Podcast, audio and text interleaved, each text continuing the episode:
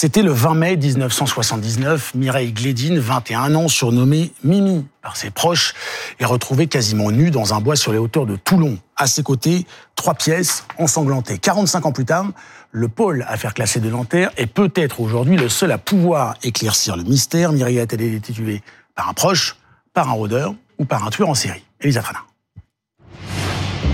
La pluie avait arrosé le Var ce dimanche de mai 1979. Le circuit du Castellet accueillait une course tout le week-end.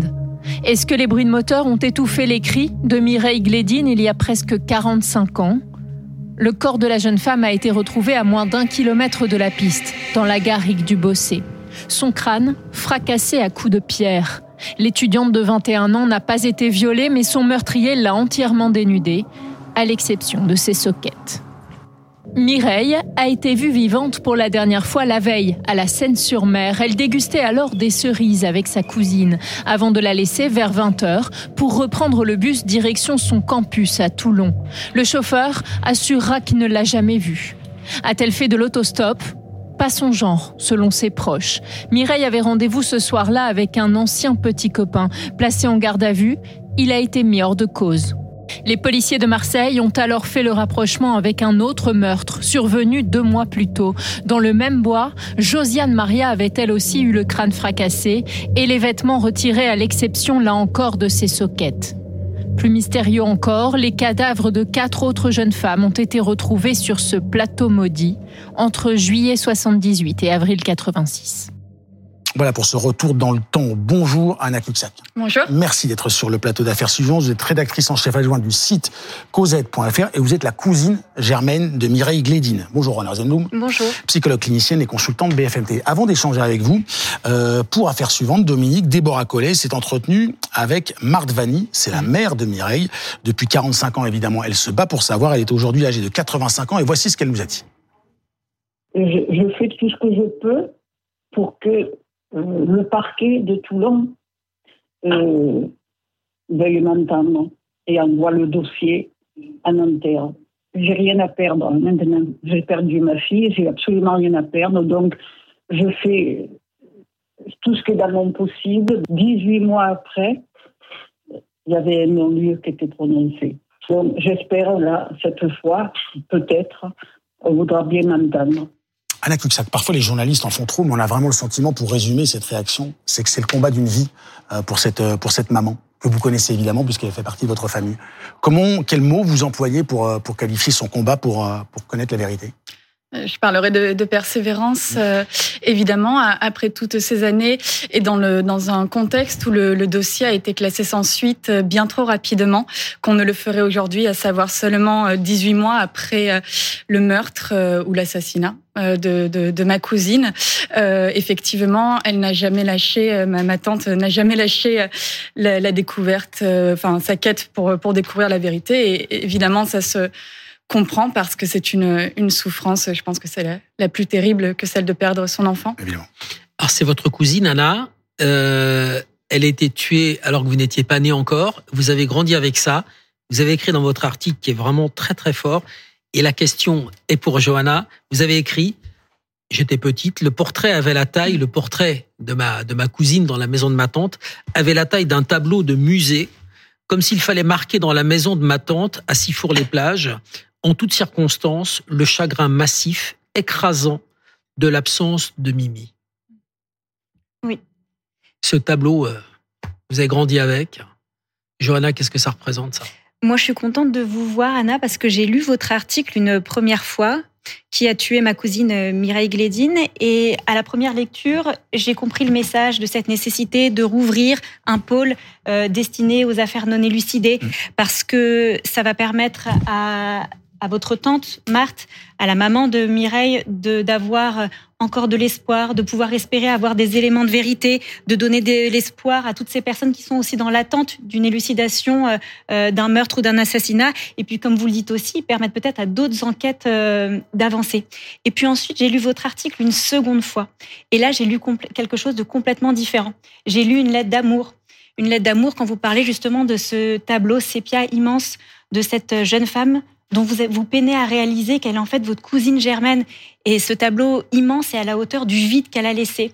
j'ai vu le témoignage d'amour quand vous parlez de, de ces échanges par mm. téléphone entre votre mère et votre tante, où vous entendez enquête, lapidée, et vous entendez des sanglots au téléphone sans comprendre mm. vraiment ce qui se passe, mais vous vous ressentez la souffrance de votre tante à ce moment-là.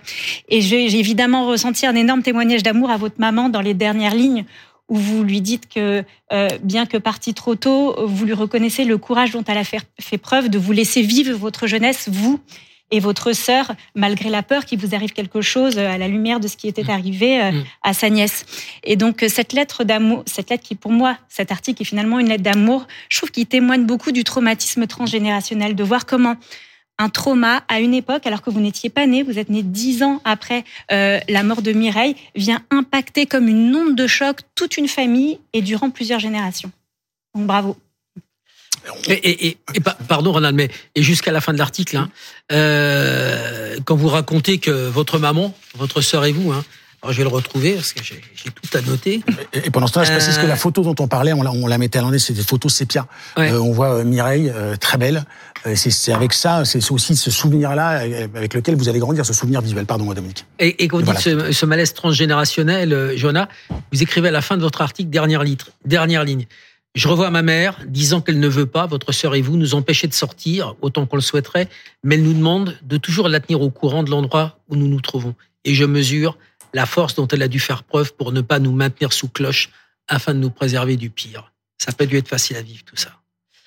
Ça n'a pas été facile à, à, vivre pour ma pour ma mère euh, probablement en effet, mais mais nous nous avons été préservés, euh, ma sœur et moi de de cela. Après, on, effectivement, quand on est enfant, on nous en parle de plus en plus. On nous au début de nos vies, on ne parle pas d'une affaire aussi grave à un enfant, et petit à petit, on lui explique euh, les choses. Le fait est que ma ma sœur et moi avions compris pas mal de choses sans qu'on nous le dise, parce que nous captions des, des conversations comme je l'écris dans l'article.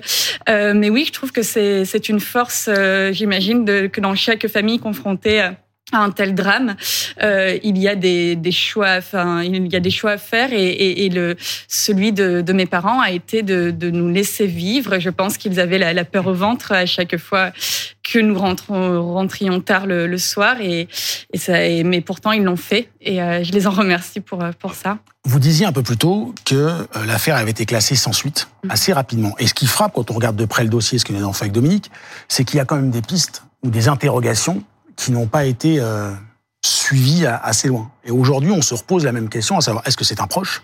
Elle est avec un membre une membre de sa famille la veille, elle mange des cerises, il y aura cette question de cerises dans le bol alimentaire après sa mort, euh, un rôdeur ou un tueur en série, parce que plusieurs corps sont retrouvés dans la zone où, euh, où elle a été, elle, retrouvée morte, dont un corps dans la même situation, c'est-à-dire nu et avec des soquettes blanches. Et on se dit, évidemment, il y a 45 ans, les moyens technologiques n'étaient pas les mêmes, mais que cette affaire, elle doit avoir un épilogue. La vérité est sans doute possible à trouver.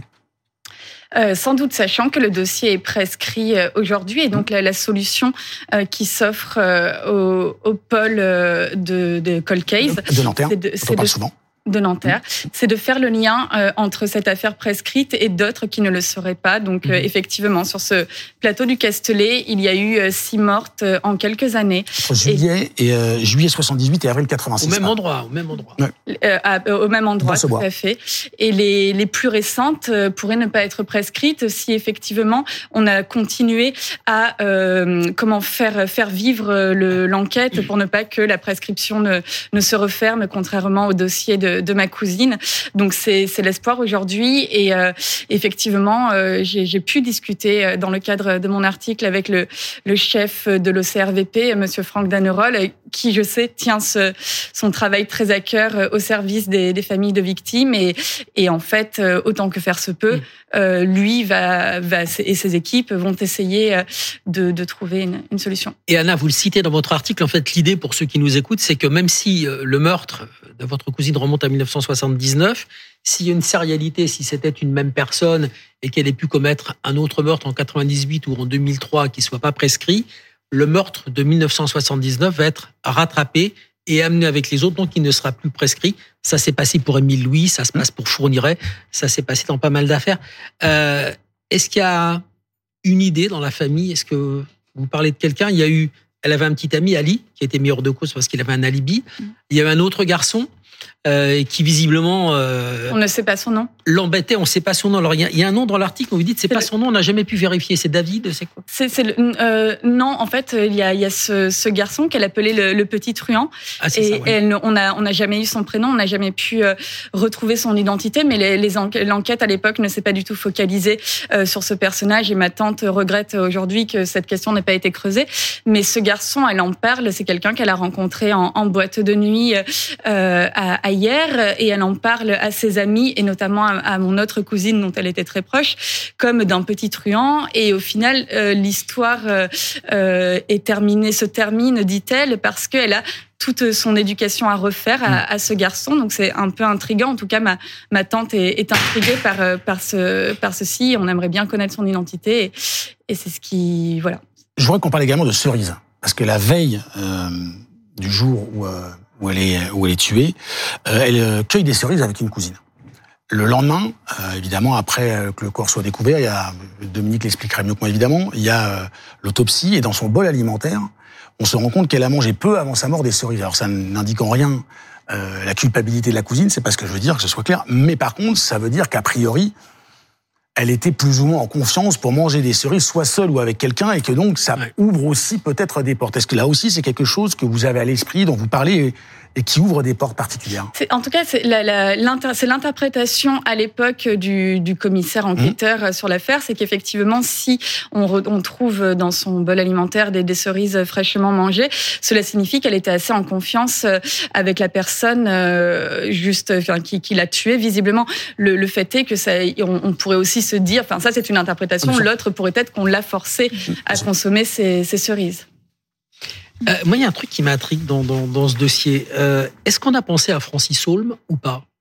Pas que je sache. Mais en fait, en tout cas, de moi, de ce que j'en comprends, euh, à l'époque, euh, déjà, on ne parle pas de dans la dans les articles de presse, on ne parle pas de de tueurs en série. On utilise le mot maniaque. Enfin voilà, le, les, les, articles de presse évoquent deux pistes, la piste intime et la piste d'une mauvaise rencontre, et, et on, on emploie le mot de maniaque. Mais effectivement, jamais euh, à l'époque, euh, les, les, les, enquêteurs ne vont faire le lien, euh, ne vont mettre en perspective ce, ce meurtre-là avec d'autres. Ouais. À l'époque, on ne sait pas encore. Hein, Francis Holm devait être arrêté en 92, mais en 79, il a 20 ans. Il est né en 1959 et il est déjà sur les routes.